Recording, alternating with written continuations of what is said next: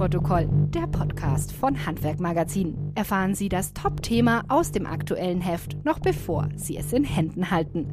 Monatlich beleuchtet unsere Redaktion einen neuen Trend, eine neue Herausforderung oder Chancen für das deutsche Handwerk. Mit Hintergrundinfos direkt aus der Redaktion. Servus und Hallo zu einer neuen Folge von Abnahmeprotokoll, der Podcast von Handwerkmagazin, präsentiert vom Münchner Verein, dem Handwerksversicherer mit genau 99 Jahren Erfahrung. Mein Name ist Ramon Cadell. Ja, zwei Probleme beschäftigen das Handwerk fast schon traditionell die letzten Jahre. Erstens der Fachkräftemangel und zweitens die Suche nach einem geeigneten Nachfolger für den Betrieb. Vielleicht, so die Meinung unserer Autorin Jennifer Garitsch, lässt sich ja beides auf einmal lösen. Das Zauberwort dabei, die Betriebsübernahme. Denn davon können zumindest in der Theorie beide Seiten profitieren. Der alte Chef bekommt endlich seinen Betrieb übergeben und der Nachfolger profitiert von dessen Fachkräften. Ja, leider ist es in der Praxis nicht immer ganz so einfach, aber wenn Sie, liebe Zuhörer, einige wichtige Dinge beachten, kann es durchaus zum Erfolgsmodell werden. Hi Jennifer, schön, dass du dabei bist und mit mir ein paar Worte zu deinem Beitrag in der Juli-August-Ausgabe von Handwerkmagazin wechselst. Ich fange mal mit denjenigen an, die einen Nachfolger suchen. Warum ist es denn aktuell überhaupt so schwierig, einen Betrieb zu übergeben? Ja, es ist total schwierig aktuell, weil viele Verkäufer eben der Meinung sind, sie finden vielleicht keinen geeigneten Nachfolger.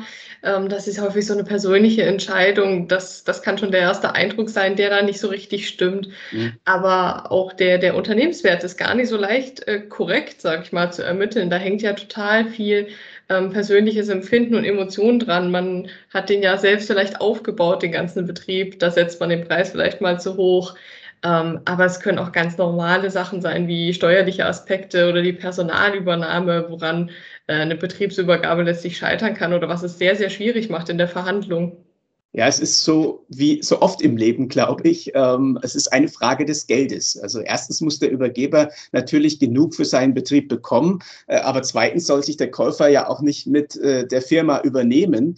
Wie können Käufer denn die Übernahme sicher gestalten und sich beim Kauf absichern? Da gibt es im Wesentlichen zwei Optionen.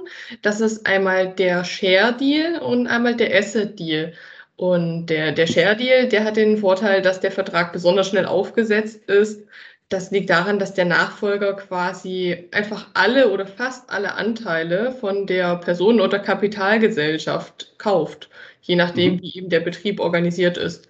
Die Firma bleibt dann also einfach bestehen. Äh, beim Asset Deal ist das anders. Da pickt sich der Käufer ganz genau raus, was er haben will und ähm, könnte zum Beispiel sagen, ja, die Maschine, die nehme ich mit, ähm, das Gebäude, aber die Lagerhalle bräuchte ich eigentlich gar nicht. Mhm. Ähm, der Vorteil ist, dass der Käufer, also der neue Chef, dann nicht für alles haften muss, also zum Beispiel nicht für Gewährleistungen oder Betriebsrenten, das bringt dem Käufer natürlich sehr viel Sicherheit, aber der Vertrag ist dafür super umfangreich, weil wirklich alles ganz genau festgelegt werden muss und jede einzelne Schraube hat dann ihren eigenen Preis quasi. Ja, Stichwort Sicherheit. Ich sage jetzt mal, ohne Moos nichts los. Und äh, das ist ja immer so ein bisschen das Problem, äh, wenn man sich einen äh, Kredit beschaffen möchte. Was kann ich denn als potenzieller Käufer bzw. Nachfolger dann tun, wenn die Bank mir einfach keinen Kredit gewähren will? Ja, das ist zurzeit echt ein bisschen schwierig, wie ich äh, erfahren habe in meiner Recherche. Das Problem ist, dass bei vielen Banken so zurzeit eher junge ähm, Bankberater nachströmen, sozusagen viele ältere gehen gerade in mhm. Rente. Sie sind also eigentlich selbst Nachfolger und äh, teilweise mhm. noch neu im Geschäft und äh, vergeben dann eher zögerlich Kredite, was natürlich jetzt auch noch mit der Corona-Krise zusammenfällt. Da ist natürlich auch die Frage, lohnt sich jetzt die Betriebsübernahmegründung? Soll die Bank da einen Kredit geben? Aber was, ich, was da auf jeden Fall hilft, ist hartnäckig bleiben und von Bank zu Bank gehen. Also man mhm. geht natürlich zuerst meistens zur Hausbank, ähm, aber wenn man da abgelehnt wird, dann heißt das nicht, dass man gar keinen Kredit bekommt. Also da, da lohnt es sich auf jeden Fall nochmal bei anderen Banken nachzuhaken. Also was ich da so ein bisschen raushöre, es ist also ein langer Atem gefragt. Entspannter läuft es dagegen hoffentlich beim Thema Versicherung, zumindest ganz sicher beim Münchner Verein, dem kundenorientiertesten privaten Krankenzusatzversicherer 2021. Das hat eine aktuelle Wettbewerbsanalyse erneut bestätigt. Jennifer, wir haben ja jetzt schon ausführlich über das Thema Geld gesprochen. Äh, was mache ich denn als Nachfolger, wenn der Übergeber, du hast es vorhin schon so ein bisschen angedeutet, wenn der Übergeber einfach total überzogene Preisvorstellungen hat? Ja, das ist gar nicht so einfach, weil meistens ja, sag ich mal, der alte Chef die Preisvorstellung gar nicht überzogen findet. Ähm, und das ist erstmal sehr schwer, da auf einen gemeinsamen Nenner zu kommen. Ähm, was da helfen kann, ist, äh, sage ich mal, entweder ein, ein Berater ins Boot zu holen, der wirklich weiß, was äh, ein Betrieb wert ist, der das nachrechnen kann und nachvollziehbar machen kann für beide Seiten, also Käufer mhm. und Verkäufer. Ähm, und da muss man tatsächlich auch mal ein bisschen, bisschen Nüchternheit versuchen reinzubringen. Das, das ist nicht leicht, weil man natürlich auch gerne Betrieb übernehmen möchte und es sich nicht mhm. verspielen möchte. Aber wenn man einfach mal checkt, was manche Maschinen, sage ich mal, wirklich noch wert sind überhaupt oder wie alt sie schon sind, das sind ja alles wichtige Faktoren. Oder auch der, wenn die Immobilie mit übernommen wird, kann man natürlich Marktpreise checken. Das sollte man schon mal versuchen, möglichst nüchtern anzugehen und äh, dem alten Chef freundlich äh, vermitteln, sozusagen, dass der Preis vielleicht doch ein bisschen niedriger sein sollte. Aber es ist auch eine lange Verhandlung. Man einigt sich ja bei so großen Sachen in der Regel nicht auf den erstbesten Preis.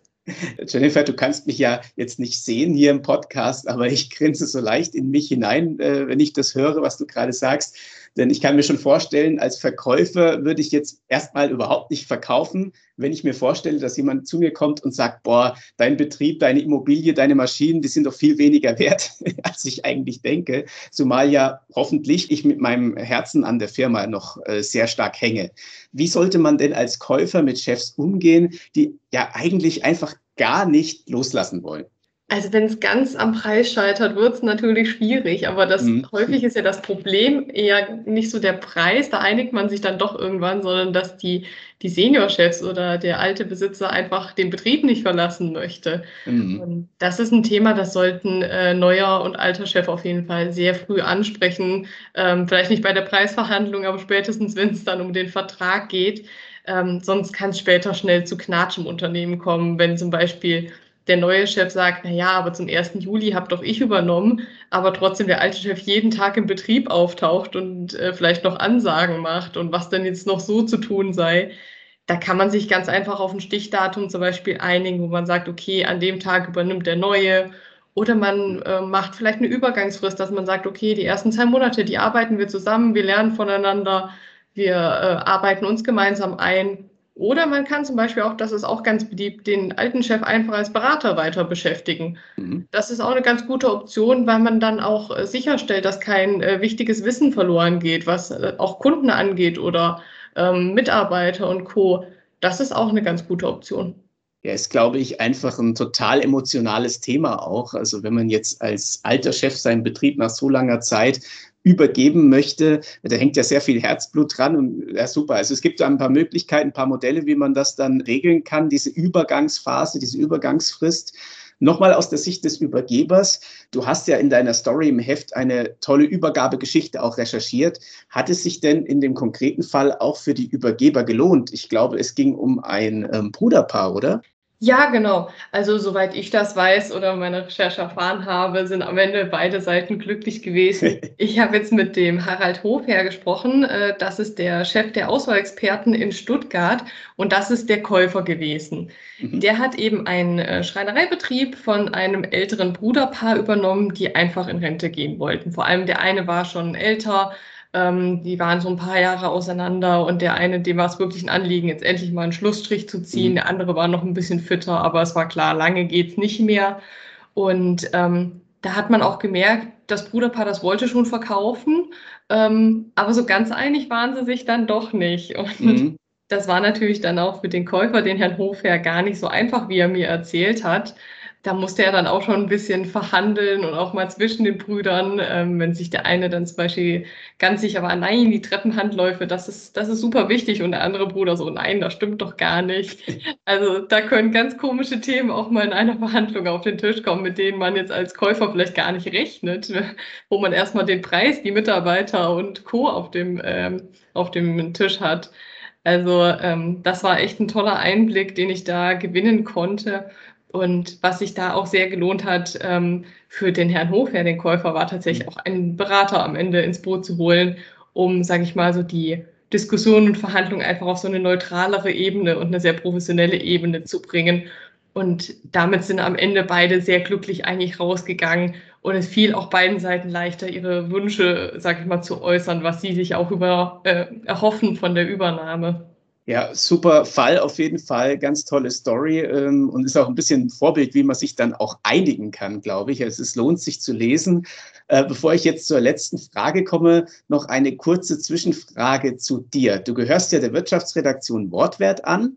Und äh, ich hatte von eurem Team ja auch schon die Sarah Sommer zu Gast hier im Podcast. Erkläre mal kurz für unsere Zuhörer, was ihr genau macht. Ich glaube, das können sich viele einfach nicht vorstellen, was freie Journalisten bei uns im Heft so treiben. Ja, ich gehöre eigentlich zu Wortwert, wie du gerade gesagt hast. Das ist eine Wirtschaftsredaktion. Ähm, wir sind sozusagen eine Gruppe von freien Journalisten und äh, schreiben für viel, verschiedene Magazine und Zeitungen. Mhm. Und äh, wir stehen selbst für, also das ist unser Anspruch, für guten Wirtschaftsjournalismus und vor allem eine unabhängige Redaktion.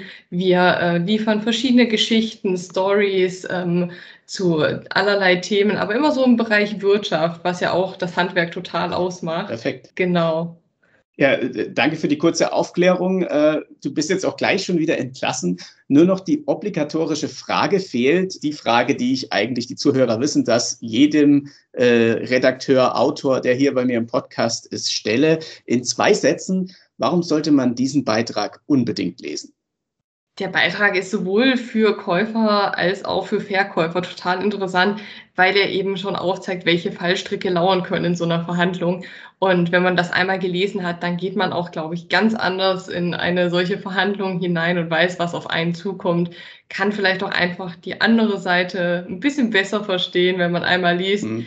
was, sage ich mal, auf den Käufer zukommt und was auf den Verkäufer.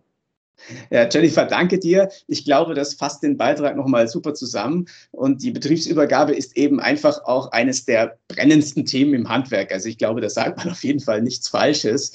Danke auch an Sie, liebe Zuhörer, fürs Anhören dieser mittlerweile schon zwölften Ausgabe unseres Podcasts. Die nächste Folge hören Sie dann wie immer wieder in etwa vier Wochen. Bis dahin alles Gute und bleiben Sie gesund. Das war Abnahmeprotokoll, der Podcast von Handwerk Magazin, präsentiert vom Münchner Verein. Denn wenn es ums Handwerk geht, ist der Münchner Verein der richtige Versicherungspartner.